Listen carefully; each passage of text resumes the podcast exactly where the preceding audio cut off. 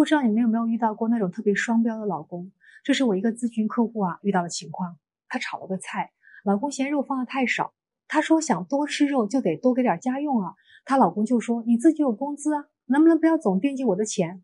我这个客户给老公算了一笔账，吃饭多少钱，孩子上学多少钱，照顾父母多少钱。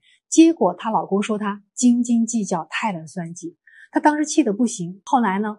做饭啊，做自己的；洗衣服，洗自己的。老人让老公自己去照顾。她老公说：“我们是夫妻，你竟然这样，你就是为了钱和我闹，你根本不打算和我好好过日子。”乍一听，她老公说的每句话好像都特别逻辑自洽，但是仔细一想，物质不到位就算了，爱也不到位，时间不到位就算了，陪伴也不到位，恶语相向和经营算计的时候倒是特别到位的。我还有一个客户也面临了这样的情况，她自己带了两个孩子，自己赚钱，自己做家务，老公的钱就只还个房贷，而且一吵架，她老公就让她还房贷，不然就冷战到底。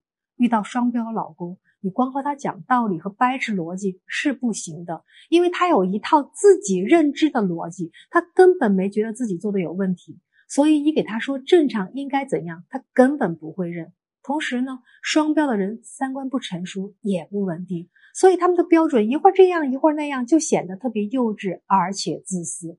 那么，想要改变这样的伴侣，你就不能用自己的那套认知和逻辑和他对抗了，他不认也理解不了。你要做的是用适当的方法教育引导。如果不知道怎么做，可以听听这个课，或者直接来找我，我帮你分析一下具体该怎么来。